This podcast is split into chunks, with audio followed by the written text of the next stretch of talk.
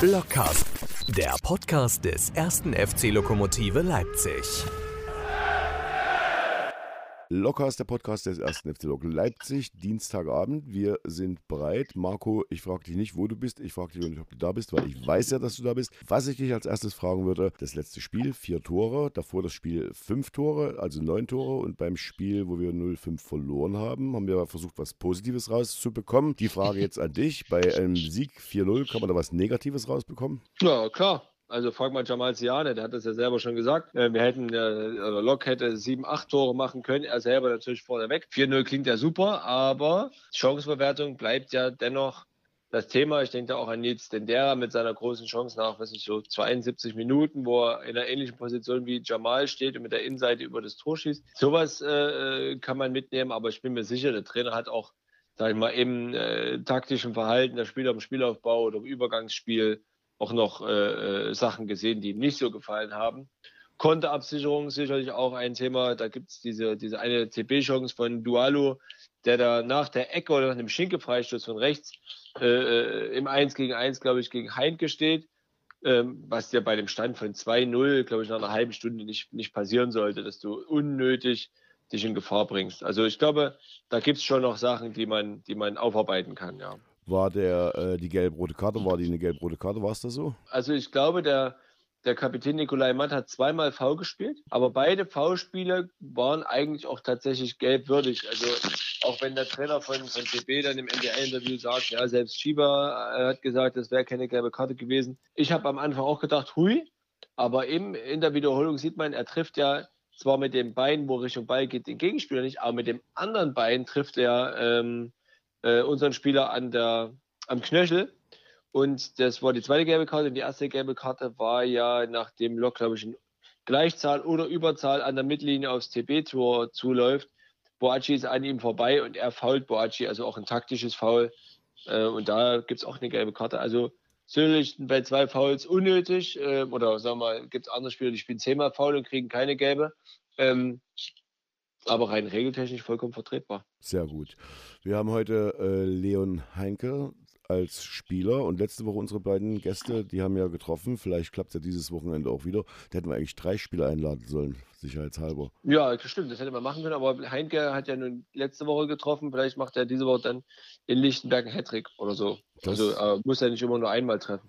Und wir haben natürlich unseren Präsidenten, den Thomas Löwe. Vielleicht stellt er sich selber auf und trifft auch. Geht gar nicht. Nee, aber er hat einen guten Treffer gestern gelandet. Äh, darüber werden wir mit ihm sprechen, über den neuesten Fördermittelbescheid beim ersten FC Lok. Und das werden wir jetzt gleich tun. Ich glaube, er sitzt mit seinem Kater schon wartend äh, im Büro. Ich hoffe, das Bild hängt an der Wand. Und dann würde ich Hat sagen, ihn schon bunt, bunt gestreichelt. und, dann, und, dann, und dann würde ich sagen, rufen wir jetzt mal an, oder? Ja, was wollen wir sonst machen? Genauso tun wir das. Locker ist der Podcast des ersten FC Lok Leipzig. Unser erster Gast heute der Präsident. Seine Katze weiß ich nicht. Herzlich willkommen, schönen guten Abend, Thomas Löwe. Hallo zusammen. Thomas, gestern wieder ein äh, Feiertag für den ersten FC Lok nach Trainingshalle, Kunstrasen, Tribünensanierung gab es den nächsten Fördermittelbescheid für eine Zisternenanlage, ähm, wieder in Millionenhöhe. Was bedeutet das für dich, dass es wieder, dass erst jetzt auch wieder bedacht wird? Naja, das ist zuerst ein riesengroßer Vertrauensbeweis für den ganzen Verein und eben auch eine Anerkennung äh, der Arbeit von allen. Also und damit meine ich jetzt die Mitglieder, die Fans, äh, die, die Sponsoren, die Verantwortungsträger. Wir arbeiten jetzt seit insgesamt sieben Jahren sehr vertrauensvoll mit den Entscheidungsträgern äh, von Stadt und Land äh, zusammen. Und ich möchte jetzt auch die Gelegenheit nochmal nutzen, um äh, mich äh, für diese Fördergelder, aber eben auch für diese konstruktive Zusammenarbeit, die wir jetzt in den letzten sieben Jahren haben, auf sehr vertrauensvoller Art, auf sehr vertrauensvoller Basis bedanken. Und man muss ja auch mal sehen, wo kommen wir wo kommen wir her? Wenn ich mich da nochmal ans Jahr 2013 erinnere, äh, dort als sich äh, der Baubeirat gegründet hat, als der Arbeitsvorstand seine Arbeit aufnahm. Wir hatten ja damals den Zustand, dass das Bruno-Blacher-Stadion ja fast äh, verfallen war. Wenn ich da nochmal zurückdenke, die Sanitäranlagen waren in einem denkwürdig schlechten Zustand. Wenn ich da alleine noch an unsere Klimakiller-Ölheizung äh, denke, die pro Woche bis 2000, manchmal 3000 Liter Öl geschluckt hat. Die Trainingsbedingungen waren eine Katastrophe. Um mhm. den Hauptplatz haben sich im Winter manchmal 13 Mann Mannschaften gestritten. Also da gab es sehr, sehr viel Nachholbedarf. Die Tribüne, dort, äh, selbst wenn man auf der Tribüne saß, äh, saß man nicht äh, in, ja, an, an allen Stellen im, im, im Trockenen. Und ja, es gab viel, viel Arbeit und wir haben es angepackt und wir haben Stück für Stück äh, das Bruno-Blache-Stadion wieder infrastrukturell nach vorne gebracht. Und diese Investition, das ist jetzt natürlich die größte die wir anpacken. Ich denke auch bei der Stadt und beim Land hat man jetzt gesehen oder ja gemerkt in den letzten Jahren, der erste FC Lokomotive Leipzig, da sind Leute, die können das, die können bauen, die können solche Objekte und solche Projekte anpacken und das haben wir in den letzten Jahren jetzt ja schon oft bewiesen. Sag mal Thomas, Zisterne für Lok Leipzig bedeutet Sektkorken knallen bei Lok und Tränen abwischen bei den Wasserwerken, weil das ist ja eine also für uns, wir sparen Wasser ein, wir werden Wasser einsparen und die Wasserwerke werden nicht mehr so viel Geld von uns kriegen. Habe ich das mal im Groben so richtig erkannt? Das, äh, wir sparen zwar einen mittleren äh, fünfstelligen äh, Betrag, das ist richtig pro Jahr, aber das ist natürlich nicht der Hauptgrund für diese Investition. Der Hauptgrund für diese Investition ist, um auch die Bewässerung weiterzuentwickeln. Wenn ich da jetzt an den Sommer denke, das ist ja eine absolute Tortur. Die Platzarbeiter schleppen dort die Schläuche hin und her. Der Brunnen, selbst unser Brunnen, der ist 40 Meter tief gebohrt und trotzdem lässt dann nach anderthalb, zwei Monate, wenn es dann nicht richtig regnet, lässt die Leistung dieses Brunnen nach. Also man hat, man hat unwahrscheinlich große Probleme, die vielen Rasenflächen, die wir haben, noch zu gießen. Ja, und dazu kommt noch, dass wir für den Brandschutz 300.000 Liter vorhalten müssen. Und diese Zisterne, die wir jetzt bauen, die wird 300.000 Liter Wasser vorhalten, die wir dann für unsere noch zu errichtenden Bewässerungsanlagen nutzen können und natürlich dann eben auch äh, den Brandschutz auf dem gesamten Gelände sicherstellen. Die Bewässerungsanlagen, die sollen dann im nächsten Schritt gebaut werden. Jetzt ist es ganz einfach so, dass von allen Dächern und äh, von unserem Kunstrasenplatz, so auch äh, die Drainage natürlich eingebaut ist. Das Wasser, was dort gesammelt wird, das fließt alles in die Zisterne und äh, kann dann eben äh, für die benannten Zwecke genutzt werden. Das heißt, Bewässerungsanlagen müssen noch gebaut werden. Wie muss man sich das vorstellen? Ja, das wird dann so sein, dass man Schritt für Schritt alle Felder erneuert und dann eben auf diese Felder dann eine Bewässerungsanlage einbaut, dass es dann irgendwann bei uns auch mal per Knopfdruck geht. Ja, und wie man das ja auch schon in vielen anderen Stadien sieht, wo ja man drückt aufs Knöpfchen und die Bewässerungsanlage geht los. Aber es dient natürlich auch, bis diese Bewässerungsanlagen dann errichtet sind, erstmal dazu, um überhaupt ausreichend Wasser zu haben und kein Trinkwasser, das man dann letztendlich teuer bezahlen muss, verwenden zu müssen. Äh, es ist übrigens, wenn ich das noch sagen darf, es ist ja, nicht bitte. bloß eine Zisterne, es ist dieses, diese Zisternenbewässerungsanlage beinhaltet auch eine Versickerungsanlage und das bedeutet, dass wir das Regenwasser beispielsweise nicht mehr in die, in das, dass das nicht mehr an das Abwasser geht, dass das eben auch durch diese Versickerungsanlage dann wieder dem Erdreich zugeführt wird und das ist ein, ein ökologisches Projekt und mit dieser Bewässerung, der Zisternen, Bewässerungs- und Versickerungsanlage sind wir dann auch auf ökologisch absolut ja, modernen Standards.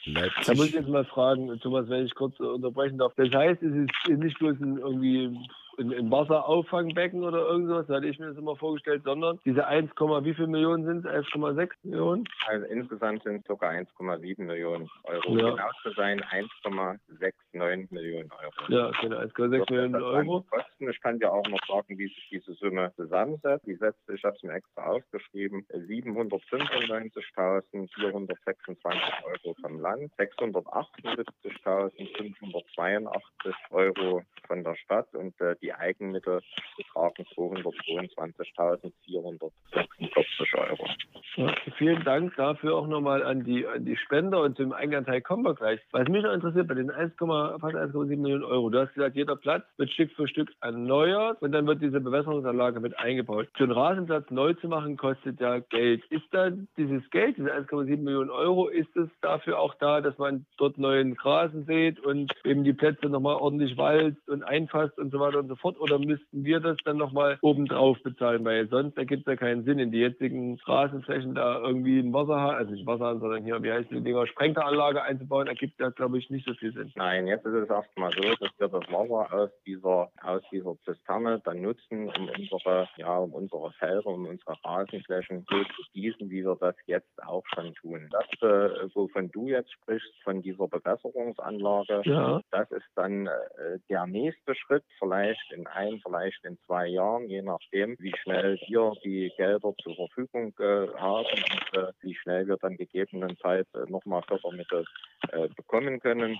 Ja. Das sind dann im Prinzip die nächsten Schritte was wir jetzt tun, wir schaffen erstmal die Voraussetzungen, um uns dann überhaupt weiterentwickeln zu können und dann überhaupt äh, über eine Bewässerungsanlage weiter äh, überhaupt überlegen zu können, diese letztendlich zu bauen. Zurzeit hätten wir gar nicht die technischen Voraussetzungen. Mhm. Diese Voraussetzungen, die schaffen wir jetzt mit dieser Anlage. Verstehe, okay. Jetzt haben wir die, das Projekt besprochen, die Finanzierung halbwegs auch. Es ist eine Summe genannt worden oder geschrieben geschrieben wurden. Da geht es um 222.000 Euro, die quasi wir aufbringen sollen. Und die Frage aller Fragen, wo soll das Geld denn äh, herkommen? Oder haben wir irgendwo doch noch ein Festgeldkonto schon, was wir gar noch nicht wissen? Nein, also es werden nicht 222.000 Euro in Gänze also, äh, Geld von uns fließen. Es wird so sein, dass uns äh, befreundete Unternehmen dabei unterstützen, den Eigenanteil, sprich also die Eigenleistung dann am Ende abzuleisten. Es wird so sein, dass es auch schon, dass sich auch schon ein paar Spender bereit erklärt haben, Geld äh, dafür zu spenden. Und dann äh, hoffen wir natürlich auch wieder, wie wir das bisher bei allen, ja, bei allen Projekten, die wir gemacht haben, äh, hoffen wir natürlich auf unsere aktiven Fans, die uns da immer unterstützt haben und immer mit angepackt haben. Also da ist auch viel Eigenleistung mit dabei, die wir dann auch mit unserer, mit unseren, mit unserer Muskelkraft erbringen können. Also das ist ein, ist ein spannendes Projekt. Das müssen müsste man dann vielleicht mal auch ein bisschen genauer, äh, ja, ein bisschen genauer schildern. Mit Zeichnungen und allem drum und dran könnte ich mir mal vielleicht bei einem Mitgliederabend oder beim Fanabend vorstellen. Würde, würden wir dann äh, dazu auch noch den, den Planer einladen, denn man muss ja bedenken, also so ein Projekt, ja, da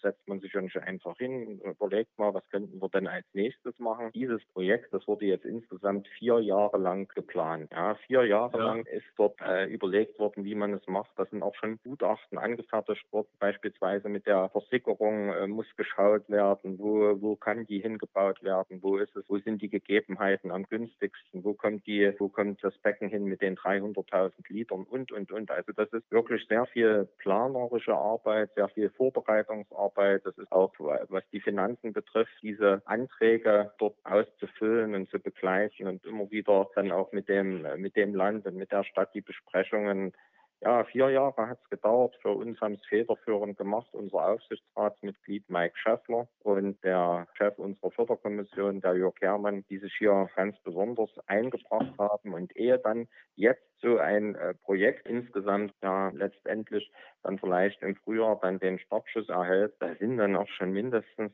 2000 Ehrenamtliche Stunden reingeflossen. Ja, ja. da es noch nicht so die Stunden von unserem Planer. Da, sind, da sitzt der Aufsichtsrat dann mit dem Präsidium zusammen, dann wird die Geschäftsführung eingebunden. Also da haben sich innerhalb der letzten vier Jahre ganz viele Menschen mit beschäftigt und das gestern, als Herr Rosenthal und die Frau Kürmers gekommen sind, das war dann äh, der Lohn. Ja, und äh, da läuft einem schon ein bisschen kalt den Rücken runter, kriegt man ein bisschen Gänsehaut, wenn man weiß, wie viel Arbeit dort in dieses Projekt reingeflossen ist und wie das dann eben da auch anerkannt und honoriert wird. Das ist ganz einfach großartig und das hat uns gestern riesig gefreut.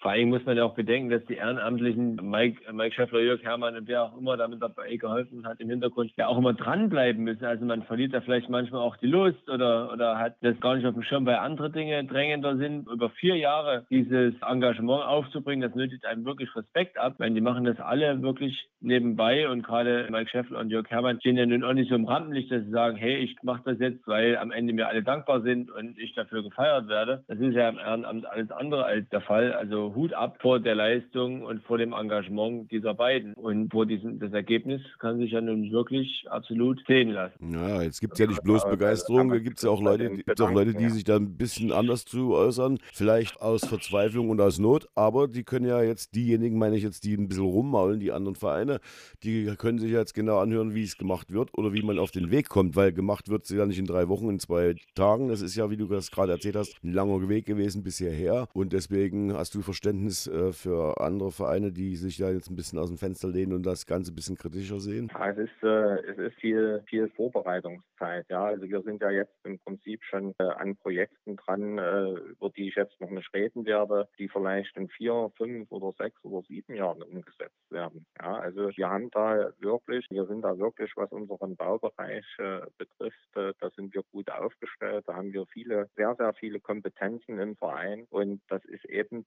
harte Arbeit, ehe man dann, dann letztendlich auch so einen Förderbescheid bekommt. Und was uns natürlich noch zugute kommt, wir bräuchten ja über solche Projekte wie zum Beispiel Trainingshalle und den Kunstrasenplatz überhaupt nicht nachdenken, wenn wir nicht so eine große Fanbase hätten, ja, die uns immer und immer wieder unterstützen. Wir hätten den Eigenanteil für den Kunstrasenplatz nie ohne unsere Mitglieder, Fans und Sponsoren aufgebracht. Und natürlich hätten wir diese, ja, dies, dieses, diesen Kunstrasenplatz auch nicht abarbeiten können, wenn uns da nicht wieder auch sehr, sehr viele befreundete Unternehmen und Fans und Mitglieder der Baubeirat immer vorn dran geholfen hätten. Ja, also, und das ist natürlich auch bei diesem Projekt so. Ja, jedes äh, Lokpräsidium und äh, Aufsichtsrat, Geschäftsführung und alle, die da mitmachen, Stadionplanungskommission, Förderkommission, die bei uns ja alle ehrenamtlich arbeiten, aber natürlich die Geschäftsführung, die wissen, dass es sich dann letztendlich eben auch auf das Mitmachen der Mitglieder und äh, der Fans und der Sponsoren verlassen können. Sonst bräuchten wir gar nicht für solche Projekte reden. Und das macht eben den ersten FC Lok aus. Wir sind ein mitgliedergeführter Verein, aber es geht eben auch nicht ohne die Mitglieder und die Fans. Also jeder weiß, dass er sich eben auch einbringen muss, ja, wenn er die Zeit und die Möglichkeiten hat, weil mhm. sonst dieser Verein nicht funktioniert. Und das ist das Schöne, dass wir es immer wieder alle zusammen hinbekommen. Ja, hinbekommen ist ja äh, auch ein Stichwort beim Thema Tribünensanierung. Wir haben ja über die, die, die Faktenlage bei der, beim Neubau, äh, Umbau des Stadions äh, hinlänglich schon gesprochen was jetzt haben wir diese Zisternenanlage und äh, die Tribüne wird ja trotzdem weiterhin saniert. Wobei, jetzt haben wir hier am Freitag Lok gegen CB gesehen und haben wir nach oben geguckt, haben gesehen, hey, das Holz ist schön grau gestrichen, sieht alles sehr schick aus. Aber dabei bleibt es ja nicht oder? Nein, also wir werden jetzt die, äh, wir sind jetzt gerade dabei, mit dem Land zu sprechen, beziehungsweise da laufen Gespräche, dass wir noch für den letzten Abschnitt, also für das letzte Drittel des Daches dann letztendlich jetzt die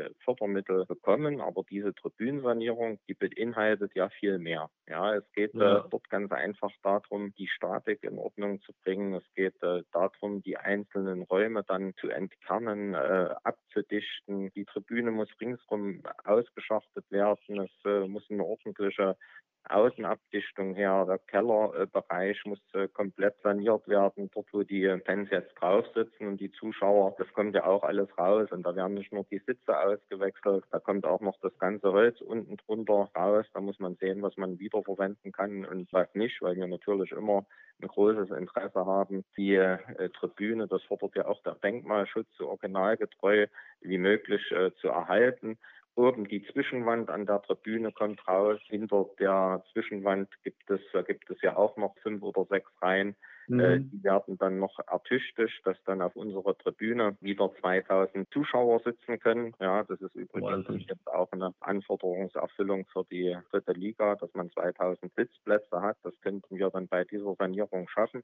Und da brauchen wir eben noch eine Menge Geld. Und das, das ist insgesamt, gibt da eine äh, ziemlich genaue Planung, die endet bei 3,9 Millionen Euro. So knapp so ungefähr 200.000 haben wir jetzt das Dach schon verbaut. Also da fehlt noch eine ganze Menge Geld und da macht uns äh, das Ganze natürlich Mut, dass sich äh, viele für die Tribünensanierung einsetzen, auch viele Persönlichkeiten. Allen voran unser Ministerpräsident Michael Kretschmer, der äh, auch äh, versucht, dort Bundesmittel für diese Tribünensanierung äh, zu organisieren. Der Bundestagsabgeordnete Jens Lehmann ist ja schon ein Freund des Vereins geworden und war jetzt auch beim vorletzten Spiel dagegen, hat das mit angeschaut, ist immer wieder da, versucht die Gespräche dort mit dem Bund zu führen. Ja, also es sind, es sind viele Menschen und Persönlichkeiten dran, dass wir das dann irgendwann schaffen. Uns war ja von Anfang Anfang an klar, die Tribüne zu sanieren. Das ist innerhalb von ein oder anderthalb Jahren gemacht. Das ist ein Mammutprojekt, was sicher vier, fünf Jahre bei laufendem Betrieb in Anspruch nehmen wird.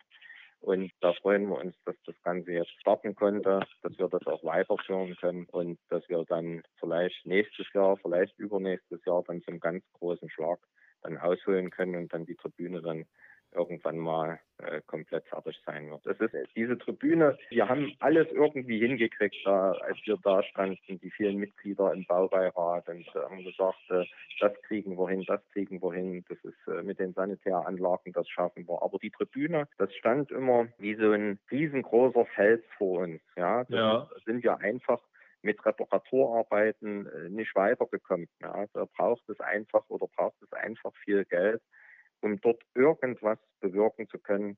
Und dass da nun Stadt, Land, die Denkmalschutzämter äh, gehen jetzt bei uns ein und aus, aber in auch begeisternder Art und Weise. Ja, wenn zum Beispiel der äh, Landesdenkmalschützer, der jetzt schon äh, zwei, dreimal bei uns gewesen ist, also sozusagen der höchste Denkmalschützer Sachsens, der ist da immer ganz begeistert wie auch die Fans zum Beispiel die Malerarbeiten, unsere Fans die Malerarbeiten hinbekommen haben. Ja, also ja. alles äh, nicht selbstverständlich und hier ist wieder die Fanbase, die äh, da immer wieder mit unterstützt und ihren Verein so, ja, immer weiter nach vorne bringt. Ja, eine, ja, Entschuldigung, Thomas, ja, frag du. Deine Tochter hat ja auch mitgemalt, habe ich gesehen, im, am Durchgang, glaube ich, ne? Zum Stadion rein. Und, äh, ja, ich glaube, sie hat mitgemalt, aber es ist natürlich, wenn du zwischendurch dann noch ein zweijähriges Kind aufpassen musst, da weiß ich nicht, wie erfolgreich dann. Ja, ja äh, jetzt, jetzt, jetzt, sollst, jetzt, jetzt, sollst, jetzt sollst du ja die Frage stellen, wo ist das Gelb geblieben und wann kommt es dran? Da fehlt ja noch ein bisschen Farbe, oder? Mhm. Naja, es fehlt du meinst am letzten Drittel. Ja, nee, gut, das, das äh, versuchen wir. Also wie gesagt, da sind wir mit dem Denkmalschutzamt äh, des Landes im Gespräch. Wir hoffen, dass wir das noch aus dem den Topf der Notfall Maßnahmen für Denkmäler bekommen äh, dieses Geld. Da sind die Gespräche und der Schriftverkehr schon ziemlich weit fortgeschritten. Und ich gehe davon aus oder ich hoffe, dass wir es dann im Frühjahr machen können. Im Winter macht sich das nicht gut, weil die Sandstrahlarbeiten im Winter in der Form nicht möglich sind. Und äh, wenn das Gerüst dann einmal steht, dann wollen wir natürlich auch gleich die Malerarbeiten machen und nicht, dass wir das Gerüst dann zweimal aufbauen müssen. Und die Malerarbeiten, die sind ja im Winter sowieso nicht möglich. Also deshalb gehe ich jetzt ganz fest davon aus, dass es vielleicht im März wird. Ja, okay, was äh, bis zum März wird, äh, das weiß man nicht. Jetzt ist die Corona-Lage in Leipzig bzw. in Sachsen erstmal wieder ein bisschen unübersichtlicher geworden. In Leipzig geht es noch. Trotzdem habe ich so ein bisschen die Angst, dass wir irgendwann äh, gar keine Zuschauer mehr reinlassen könnten. Wie, wie siehst du die Entwicklung und was wären jetzt die nächsten sagen wir, Abstufungen aus deiner Sicht, die, die zu vertreten wären? Ja, die Lage, die ist natürlich sehr besorgniserregend. Ja, wir hatten das ja vorher immer schon kundgetan. Äh, wir haben ja 50 50 Prozent unserer Einnahmen durch Spiele im Bruno-Placher-Stadion generiert. Ja, ja. Ist, äh, ja nun jetzt schon auf ein Minimum äh, geschrumpft. Das war ja so, selbst wo wir jetzt eine Zuschauerzahl von 3.621 Zuschauern genehmigt bekommen haben, oder hatten. Das, ja. das nützt dir ja alles nichts, ja, wenn aus bestimmten Kreisen, wo halt nun unsere Lokfans herkommen, die Leute gar nicht anreisen dürfen. Ja. Das ist ja jetzt äh, wird es nun äh, wahrscheinlich auf 999 runtergestuft und äh, das ist natürlich wie äh, für uns, also für uns äh, wie für alle anderen Vereine ist es natürlich eine Katastrophe. Es gibt bestimmt einige Vereine, äh, die jetzt nicht so viele Fans haben und von vornherein ohne Zuschauer kalkulieren und da andere Einnahmemöglichkeiten haben, aber für uns, wo ja, wo wir natürlich auch äh, mit den Fans rechnen. Das natürlich schon ja, es ist das natürlich schon ein sehr, sehr großer Einschnitt. Aber sag mal, was soll's? Jetzt haben wir zwei Möglichkeiten. Entweder man steckt den Kopf in den Sand oder man kämpft. Und äh, wir haben uns ja von Anfang an für den Weg entschieden, alle zusammenzustehen und alle zusammen zu kämpfen. Und ich denke mal, das haben wir bis jetzt alle zusammen wunderbar hingekriegt, wie das vielleicht viele von uns gar nicht erwartet hätten. Und das werden wir weiter tun. Wir werden natürlich äh, Vorsorge tun und jeden Euro, wie wir das jetzt schon die ganze Zeit machen, nach wie vor, ja, nicht mehr dreimal rumdrehen. Ja, vielleicht drehen wir jetzt vier oder fünfmal rum. Ja. Ebern ausgeben. Aber wir werden weiter kämpfen und ich habe es ja, äh, ja, da war Corona fünf, sechs, sieben Wochen alt, wo Thomas immer wieder gefragt hat, Thomas, wie lange halten wir denn das jetzt eigentlich noch durch? Ja, ja wir werden es alle zusammen schaffen. Ja, ich denke, wer so viele Unterstützer hat, wer so viele Fans hat und Mitglieder, die Sponsoren, äh, die Sponsoren werden auch immer mehr. Ja, der, ja, der muss kämpfen, aber der braucht jetzt auch nicht den Kopf in den Sand stecken, wenn halt die Zuschauerzahl weiter reduziert wird. Für unsere Mannschaft ist das natürlich nicht gut. Ja, die junge Mannschaft braucht die Unterstützung, bleibt ja dann natürlich äh, nun äh, zu großen Teilen versagt. Ja, und finanziell ist das natürlich äh, alles andere als schön, aber wir werden kämpfen. Wir werden diese Zeit alle zusammen überstehen, bin ich fest davon überzeugt. Hätte ich mal eine Frage, wie lange halten wir noch durch? Die Frage stelle ich halt nicht. die, die gesamte Liga, gibt es Austausch unter den Präsidenten? Gibt es äh, so mittlerweile, naja, eine Taskforce bei euch, die, die sich mit dem Thema Thema speziell beschäftigt? Oder sagt jeder jetzt, naja, wir müssen auf uns schauen und gucken, was da passiert? Naja, wenn, äh, wenn wir, wenn die Präsidenten zu uns mitkommen oder wenn ich die Präsidenten dann äh, sehe, dort bei den Spielen, da gibt es dann immer mal einen Austausch. Und jetzt zum Beispiel mit dem äh, Präsidenten von Energie Cottbus, ja, die haben ja. alle Sorgenfalten auf der Stirn. Ja, das ist für keinen Verein, äh, der, ja, der viele Fans hat und die natürlich auch immer reinlassen konnte.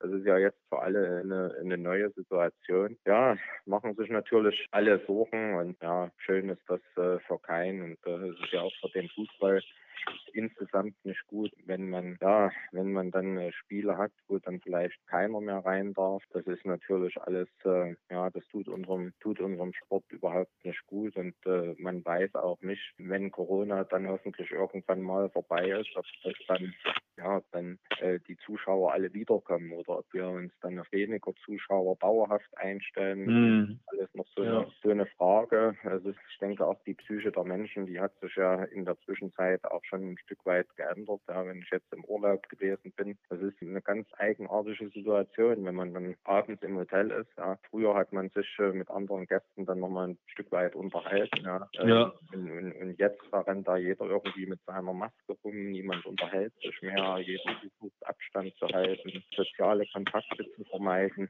Und das macht ja auch irgendwas mit den Menschen. Ja, klar. Da muss man, muss man halt schauen, wie sich das letztendlich auf den Sport auswirkt. Das ist aber jetzt kein Problem, was bloß der erste FC Lok hätte. Ja, viele, viele Vereine in unterschiedlichen Sportarten, die sonst viel Zuschauer gehabt hatten, kriegen nun das wenige Kontingent, äh, was man ihnen erlaubt, nicht mal voll. Ja, und ja. das ist natürlich äh, schon etwas, was alle verwundert. Würde denn die vierte Liga ohne Zuschauer spielen oder wird es da einen äh, Abbruch geben? Hm. Also ich, äh, da fehlt mir ehrlich gesagt äh, die Vorstellungskraft, wie die vierte Liga ohne Zuschauer funktionieren soll und kann. Man hat ja in der ersten und zweiten Liga sehr viel Fernsehgeld. In der dritten Liga hat man dann immer noch sehr viel Fernsehgeld und dann ein, ein Ligasponsor. Also kommt da sicher auf Einnahmen von Festeinnahmen von 1,2 Millionen Euro. Und in der vierten Liga ist es dann so, wir bekommen auch Fernsehgeld, aber da sind das, sind das keine 800.000 mehr wie in der dritten Liga. Da sind es halt 15.000 im Jahr. Ja, ja. Wir sind natürlich trotzdem froh, dass wir mit dem MDR so gut äh, zusammenarbeiten, weil das natürlich auch für unsere Sponsoren eine klasse Sache ist, dass äh, sie fast jede Woche oder alle zwei Wochen im Fernsehen präsent sind. Ja, ja. Das hilft uns das sehr, dieser Fernsehvertrag. Also ich will da jetzt nicht, dass das jetzt irgendwie als Kritik verstanden wird. Es ist nicht selbstverständlich, das in der, der vierten Liga zu haben. Das ist eine gute Sache und da sind wir dem MDR wirklich sehr, sehr dankbar. Aber es ist natürlich mit diesen 15.000 Euro, da kann man, kann sich ja jeder selber ja, ja. ausmalen, wie weit man da im Fußballgeschäft Richtig, das ist nicht viel. Thomas Löwe, vielen Dank für diese Informationen rund um den ersten FC Lok. Im Moment äh, halten wir fest, auch wenn die Zeiten nicht rosig sind beim ersten FC Lok, sind sie zumindest ein bisschen rosa was die Infrastruktur angeht. Und ein bisschen grün, weil wir werden jetzt grün. Weiß nicht, aber grün werden wir ein bisschen. Weil, ja, auch gut. Ja, weil Nein. Thomas hatten wir schon vor Jahren äh, Visionär, war es schon immer und hat man ein grün-weißes äh, Tanzen, grün-weiße Tanzeinlage organisiert bei einer Weihnachtsfeier. Kannst du ja, das, das stimmt. Ja, das ist, kommt natürlich jetzt auch ein bisschen zu kurz. Ja. Die Tanzschule, Tanzschule Schröder, dort bin ich ja immer hingegangen. Das ist auch ein Hobby von mir, das Tanzen. Aber da haben sich schon immer ganz böse Blicke von meiner Frau, ja, die sagt, dazu habe ich jetzt zu wenig Zeit und äh, ja, müsste mir dafür eigentlich müsste mir dafür aber eigentlich mehr Zeit nehmen. Aber, ja, weil du ja. die Infrastruktur in Gänze nochmal angesprochen hast, da muss man natürlich auch einfach nochmal erwähnen. Das äh, wäre natürlich alles nicht möglich äh, gewesen. Die Grundvoraussetzungen, das dürfen wir nie vergessen, äh, hat unser Ehrenmitglied, unser, unser heutiges Ehrenmitglied Franz Josef Wernse geschaffen. Ja. Denn ja. er hat 2015 uns die finanziellen Mittel in die Hand gegeben, um die Erbbaupacht für das gesamte Gelände des Bruno-Blacher-Stadions wieder zurückzuholen. Vorher hatten wir immer bloß einen kurzfristigen Mietvertrag mit dem Insolvenzverwalter des VfB Leipzig, Friedbert Striebe. Und wenn du bloß kurzfristige Mietverträge hast, da gibt dir natürlich niemand Fördergeld. Nee, und deshalb war das eine Grundvoraussetzung damals. Und da müssen wir ihm ja wirklich sehr, sehr dankbar sein, dass er diese, dass er uns die Gelegenheit, die Möglichkeit gegeben hat, diese Struktur zu schaffen. Ja, viele Grüße nach Köln zu Franz Josef Ernst. Vielleicht hört er ja zu. Er ist sehr interessiert rings um den ersten FC äh, Lok. Der äh, ja, Aufsicht, unser Aufsichtsratschef, der Olaf Winkler, der schreibt ihm immer auf der Tribüne dann immer die absoluten Spielstände. Also er ist immer, ja, immer live dabei. Manchmal schaut er auch unsere Spiele. Aber wie ist denn da der Stand? Jetzt müssen wir natürlich nochmal nachfragen mit ETL. Wie ist das äh, Verhältnis? Ja, naja, das Verhältnis äh, per Mail, per SMS, äh, ja. Und jetzt müssen wir halt, müssen wir halt schauen. Äh, es äh, gab ja mal die Aussage von Franz Josef Samse, dass er uns treu bleibt in äh, geringerem Umfang. Ja. Und ich denke mal, irgendwie, irgendwann wird sich dann der Franz Josef Hamse bestimmt entscheiden, was das für ein Umfang sein wird und wird uns dann, denke ich mal, auch nochmal unterstützen. Ich kann es dir noch nicht sagen, ich weiß es nicht. Ja, ähm, ja aber das ist doch mal. Josef, äh, in Franz Josef Wernser, ja, äh, den drängt man auch nicht. Ja, der entscheidet nee, das, wenn er das möchte. Ja, okay. Jetzt haben wir wirklich, ja. jetzt haben wir wirklich alles besprochen, was es im Moment zu besprechen gibt. Leon Heinke wartet, dass er ins Bett kann. Deswegen werden wir ihn jetzt demnächst gleich mal anrufen. Danke, Thomas Löwe. Und, äh, an Leon und ja, vielen Dank und euch noch einen schönen Abend. Dankeschön. Dankeschön. Danke. Tschüss. Logcast, der Podcast des 1. FC Lok Leipzig. Unser Präsident des 1. FC Lok Leipzig, Thomas Löwe. Was haben wir gelernt? Ach, so einiges. Also, was da eigentlich in diesen 1,7 Millionen steckt. Ich dachte für mich immer, ja, wird irgendwie ein Brunnen gebohrt und da, da kommt irgendwie das Wasser rein und gut. Aber das ist ja viel, viel mehr. Und stell dir mal vor, wir haben dann so ein Trainingsgelände, wo die Plätze flach sind, wo man dann so ein so eine Sprenkleranlage drin versenken kann und dann einfach irgendeiner auf den Knopf drückt und dann geht das da draußen los. Mensch, das wäre das jetzt schon ein Quantensprung, wenn du diesen Kunstrasen siehst, wenn du überlegst, wie viele tausende Jahre Nachwuchsmannschaften des ersten FC Lok auf einem Schotterplatz im Winter trainieren mussten, auf einem steinharten Schotterplatz. Das ist jetzt auch schon seit glaube, den zweiten Winter vorbei. Es ist einfach großartig, es entwickelt sich und der Verein setzt aus meiner Sicht da die richtigen Prioritäten. Wenn du überlegst, er hat sich infrastrukturell entwickelt die letzten Jahre und auch sportlich sehr gut. Das ist schon schon prima Arbeit, muss ich sagen. Ich wollte ihn eigentlich fragen, den Präsidenten, habe ich mir nicht getraut, ob wir denn nach Umbau der Tribüne, ob ich da endlich rauchen darf. Gibt es in Deutschland eigentlich noch eine Tribüne beim Fußball, wo man nicht rauchen darf? Nee, ne? Bei Eintracht Nordheim habe ich mal eine Holztribüne gesehen, da durfte man auch nicht rauchen. Okay. Da habe ich das wunderschöne Pokalausscheidungsspiel im Niedersachsen-Pokal Eintracht Nordheim Arminia Hannover gesehen, was nach elf Metern für Nordheim ausging. Aber du meinst, es wird nicht geraucht bei uns? Ja. ja Und. Äh, dann wollte ich noch fragen, ob es vielleicht die Möglichkeit hat, dass man man vielleicht vom VIP-Bereich unten die Treppe, die jetzt hochgeht zur Tribüne, ja, ob man da nicht ja. vielleicht eine Rolltreppe einbauen könnte. Ja, angesichts deines Alters, deines Fortschreitenden, Thomas, ist es auf jeden Fall eine, eine berechtigte Frage. Man könnte natürlich auch fragen, ob da so ein Lifter Treppenlift mit rein nee, kann. das geht zu langsam. Guck dir mal an, wer da alles mitfahren würde. Aber beim nächsten Mal kann ich ihm das ja fragen. Jetzt ja. wissen wir über den Stand der Dinge beim Verein. Bist du guter Dinge? Ich schon, du? Ja, na klar. Natürlich ist das jetzt nicht alles so rosig, wie, wie, äh, es, äh, scheint. Ja, das wissen wir auch. Es ist ein Präsident, der natürlich für Aufbruchstimmung steht. Und wenn er jetzt die, die äh, Flinte ins Korn werfen würde, wie vielleicht Karl-Heinz Rummenigge beim FC Bayern jetzt auch schon jammert, dann wäre es wirklich schlimm schlimm. Aber das Schöne ist doch, dass wir immer wieder diese Nachrichten haben, die die, die Zuversicht verbreiten. Ich meine, es kann sich ja jeder selber ausrechnen, dass ein Zuschauerschnitt von, weiß nicht, wie viel wir haben im Moment, 1800 oder 2000, nicht der Anspruch des ersten FC Lok ist und auch nicht das ist, was der erste FC Lok in dieser Situation braucht. Ja, aber es ist doch schön, dass da Zuversicht trotzdem verbreitet wird. Aber wenn der Rummenigge in Bayern äh, unzufrieden ist, kann er doch zu uns kommen und kann sich von Thomas ein bisschen anstecken lassen, positiv. So ist es. positiv anstecken lassen. Ich weiß nicht, ob man das, das ist, was man heutzutage will, dass man positiv angesteckt wird, Thomas. Aber ich sage mal in dem Sinne, wie du, gemeint, wie du es gemeint hast, auf jeden Fall. Wir rufen jetzt unseren Spieler an. Der wird schon warten und vielleicht liegt er schon im Bett. Und fragen wir einfach mal. Vielleicht liegt er im Bett und telefoniert mit uns gleich aus dem Bett. Wollen wir das so tun? Ja, das machen wir jetzt. Ne? Ja, das machen wir. Also, Telefon, go. Lockcast, der Podcast des ersten FC Lok Leipzig. Unser Spieler des Tages, hätte ich beinahe gesagt. Heute haben wir auch wirklich bloß einen. Letzte Woche waren es zwei. Leon Heinke, schönen guten Abend. Schön, dass du dabei bist. Schönen guten Abend. Ich freue mich auch. Leon, ist das sowas wie der nächste äh, Karriereschritt, wenn man beim Lok-Podcast äh, dabei ist? Naja, es ist ja Premiere, also sozusagen ja schon, ne? Sehr gut. Wir sind ganz froh, dass wir dich nicht nach dem 0 zu 5 in Altklinike äh, auf der Liste hatten für den nächsten Spieler, den wir mal interviewen wollen, sondern nach einer äh, aus meiner Sicht formidablen Leistung gegen Tennis Borussia. Es war dein erstes Tor für den ersten FC Lok. Hast du das besonders gefeiert dann mit den, mit den Kameraden oder allein? Ja, na, also war ja so oder so ein schöner Freitagabend und war mein erstes Tor für Lack, aber es war ja auch mein erstes Tor allgemein in der Regionalliga und deswegen für mich besonders schön nochmal, aber ja, war, war sehr schön. Corona, Herr Hester, es steigen ja gerade die Corona-Zahlen, das heißt, die jungen Leute seien auch damit dran schuld. Verteidige doch mal deine, deine Altersgruppe gegen diesen Vorwurf oder hast du gar keine Zeit, da die Augen offen zu halten, weil du nur am Trainieren bist? Corona ist ja jetzt auch wieder so eine Sache, ja.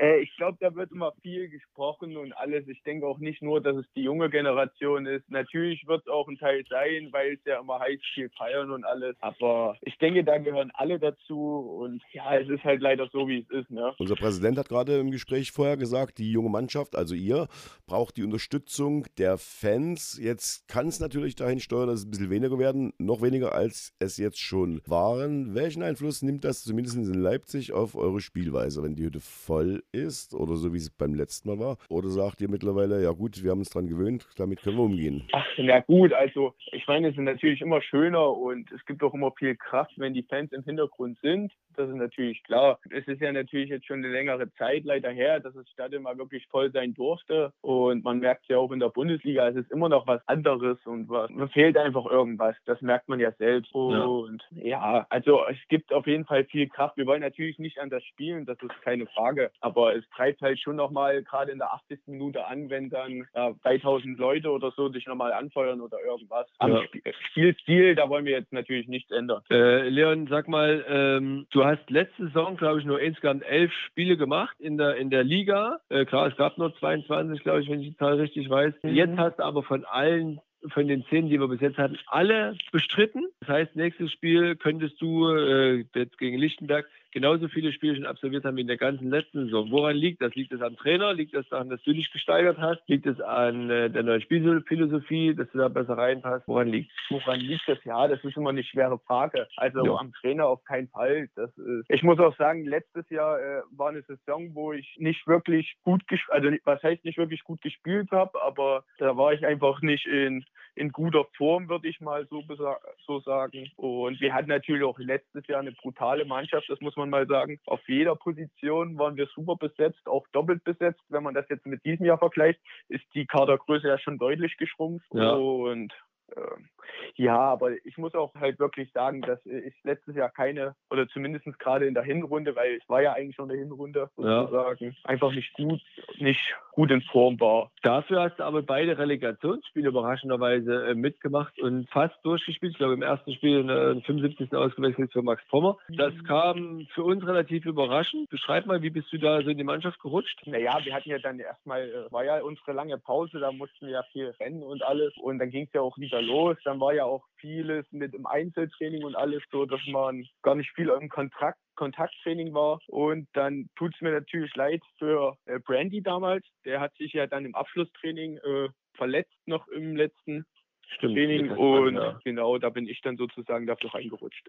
Heute verliert dein ehemaliger Verein, wo du mal gespielt hast, Inferl 3-1 Und ist das ein Zeichen dafür, dass wir doch näher dran waren, als wir alle dachten? Und dieses Ergebnis, was wir da bei den beiden Spielen mitbekommen haben, ja, ich bleibe dabei unglücklich war. Ich glaube, es fällt immer noch, also immer wieder schwer über dieses über diese zwei Spiele zu, zu reden. Aber ja, also das Ärgerliche ist halt, muss man wirklich sagen, man hat im ganzen Jahr nur ein Spiel verloren und man steht halt immer noch da, wo man letztes Jahr stand. Also ja. das ist halt das, das Extreme, finde ich. Es waren, ich finde, gerade im Hinspiel hätten wir uns das, den Sieg auf jeden Fall verdient. Aber man muss auch sagen, Perl hat natürlich auch keine schlechte Mannschaft. Das sieht man ja jetzt auch in der dritten Liga. Die sind ja da nicht äh, abgeschirmt oder irgendwas. Die spielen ja da gut mit und alles. Natürlich ja. war es damals ärgerlich und ja, fällt immer noch schwer drüber zu reden. Man hätte uns natürlich jetzt auch lieber alle alle in der dritten Liga gesehen. Aber das Ärgerlichste ist halt wirklich, wie es passiert ist und dass man halt in dem ganzen Jahr nur ein Spiel verloren hat. Ja, so ist es.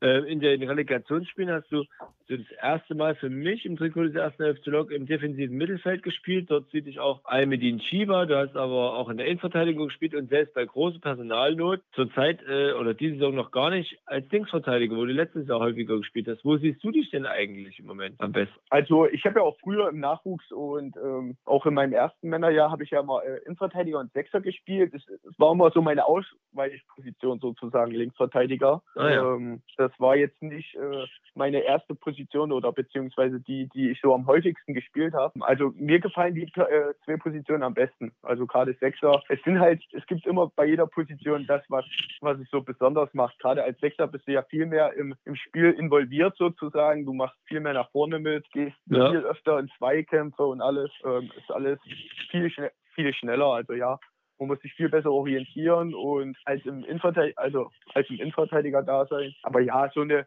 eine Favoritenposition kann ich jetzt gar nicht so bestimmen, muss ich sagen. Was auffällt, vor allem gegen BAK, ähm, aber auch jetzt gegen TP so ein bisschen. Im defensiven Mittelfeld hast du unglaublich viele Ballgewinne ohne Foul. Ist das eine Sache, die ihr jetzt verstärkt trainiert habt, weil es für euer Spiel wichtig ist, schnell dann umzuschalten? Ist das etwas, was du von Natur aus mitbringst? Oder wie erklärst du dir das, dass es oftmals dir gelingt, den Ball zu erkämpfen ohne Foul? Ja, ich denke mal, dass es von jedem Spieler, der in den Zweikampf geht, das Ziel ist, den Ball ohne Foul zu, zu ergattern nur David Orban, Mike Zalewski haben viele gelbe Karten. Dann kann man das nicht so unbedingt ja, immer ab, ja, gut, abkaufen. Nee, ja, das ist dann äh, manchmal auch abhängig, aber äh, das macht die zwei ja auch so besonders, muss man ja auch dazu sagen. Aber ich bin ja jetzt nicht so der Typ dafür äh, und es ist auch öfters mal im Training so. Also ich habe wohl extrem lange Beine also da lachen sie auch manchmal im Training drüber, dass ich manchmal an Bälle rankomme, wo, wo manche halt wohl nicht rankommen. Und das ist, denke ich mal, ist das so, was meine Stärke ausmacht. Die langen Beine sozusagen. sozusagen. Thomas Franz, jetzt haben wir dich ein bisschen raus außen vor gelassen. Was, was liegt dir noch auf dem Herzen? Ja, meine Frage ist ja immer die jetzt, seit letzter Woche zumindest. Kannst du uns mal so einen Tagesablauf, deinen Tagesablauf beschreiben in Leipzig, wie das so aussieht? Also an einem Tag, wo Training ist. Und die Frage gleich hinten dran, kannst du kochen und wenn ja, was? Ähm, wird jetzt über den heutigen Tag gesprochen oder allgemein? Nö, Weil so wir haben ja mal zweimal Training oder. Nur so einen allgemeinen Tag. So morgen. Ja, Nehmen wir mal morgen. Ja gut, morgen haben wir natürlich gerade mal einen freien Tag, weil wir jetzt die letzten zehn Tage zweimal trainiert hätten. Also das jetzt, ich mache einfach mal den heutigen Tag, dann genau. zweimal Training und nee, na, ja, heute früh bin ich ganz normal wie jeder aufgestanden habe dann in Ruhe gefrühstückt und alles und dann geht es für uns auch schon zum Training. Ja, früh aufgestanden, habe ich ja letzte Woche gehört, ist gegen elf am normalen Tag. Und am, am normalen Tag, wenn wir Nachmittagstraining haben, vielleicht für manche. Ich bin eher so der Frühaufsteher. Sehr gut. Also ich kann höchstens bis um neun im Bett liegen. Sagen wir mal halb zehn, wenn es gut kommt. Und mhm. ja, nee, also wir hatten jetzt heute um 10 Training früh. Da bin ich dann mhm. um 8 aufgestanden, habe dann 8.15 Uhr gefrühstückt sozusagen. Bin dann auch zum Training gefahren. Dann hat ja jeder Spieler so seinen eigenen Ablauf. Manche bereiten sich im Kraftraum vor, manche brauchen dann ihren Kaffee vor dem Training. Und wie es für jeden ist, ja, dann haben wir halt Training. Dann ist für mich, gerade wenn es so eine zweite also zweite Einheit am nächsten, also am Tag gibt, äh, ist für mich immer ganz wichtig, dass ich schnell was esse und mich dann immer auf die Couch legen kann, weil man ja doch nach der ersten Einheit auch ein bisschen äh, ja, groggy ist. Ja. Und ja, da macht man dann noch ein kurzes bisschen Mittagsruhe. Also kein Schläfchen, aber mal so ein halbes Stündchen hinlegen. Und dann geht es auch wieder zum, oder heute zumindest ging es zum zweiten Training. Äh, ich mache ge sehr gerne vorher mal noch eine halbe Stunde bis Stunde Kraft, dass ich dann auch wach fürs zweite Training bin. Und ja. ja, jetzt war dann das Training vorbei. Dann hat man jetzt noch ein bisschen, bisschen Erholung, weil ja morgen frei ist. Ähm, das heißt, Sauna und Wärmebecken war an. Also das war auch sehr entspannt. War so dann halt jetzt Abendbrot und jetzt bin ich dann am Champions League gucken und jetzt telefonieren wir. Sehr gut. Ja, ist richtig. Sag mal, bleibt ihr zwischen den Trainingseinheiten zusammen äh, als Mannschaft oder fährt da jeder nach Hause? Ja, das ist eigentlich so jeder seins. Der eine isst gern zu Hause was, die anderen gehen was essen, ein paar bleiben auch da und es ist immer halt so jeder wie, für sich, wie er es macht. Es ist auch immer mal unterschiedlich. Mal gehst du mit Essen, mal fährst du nach Hause, Ja. aber- weil du noch was vom Vortag hast oder so. Ist immer unterschiedlich. Ganz pragmatisch sozusagen. Ich habe noch was im Kühlschrank, Jungs. Äh, Genau. So reicht für euch leider nicht, aber reicht, deswegen fahre ich jetzt aus. Dennis halt kann ja kochen, nachdem, die wie Frage man hast sich fühlt, ne? Ja, stimmt. Und, und, äh, und je nachdem, wie man, wie man äh, mit den Jungs im Training trainiert hat. Sag mal, der, die Frage nach dem Kochen hast du jetzt ganz gut umschifft. Dennis siehste, kann ja. ja kochen, hat uns erzählt. Stimmt, die habe ich super umschifft. Äh, die könnten wir jetzt auch rauslassen. Nee, also äh, kochen, das würde ich jetzt nicht als Stärke bezeichnen. Also ich bin ganz froh, ich habe drei Gerichte, die kann ich kochen und also ich sag mal so, wenn ich alleine bin, dann gibt es bei mir sehr oft Nudeln mit passierten Tomaten und Jagdwurst. Das klingt doch schon mal Mhm. sehr spannend. Der Klassiker sozusagen. Ja. Thomas Franzki, du, du rätst mal noch das zweite Gericht und ich rate das dritte Gericht. Warte, ähm, also Na, Tomaten, nein. Soße, äh, Na, Pizza bestimmt ist noch dabei und Ah, jetzt kann er nicht selber kochen. Ja. Er muss ja. naja, Nee, warm machen ist das auch schwer. kochen. Naja, äh, war der Bratkartoffeln oder Nee, er nee, Kartoffeln mit Quark oder so? Nee, nee, nee. Ja, gut. Dann sind sogar vier Gerichte.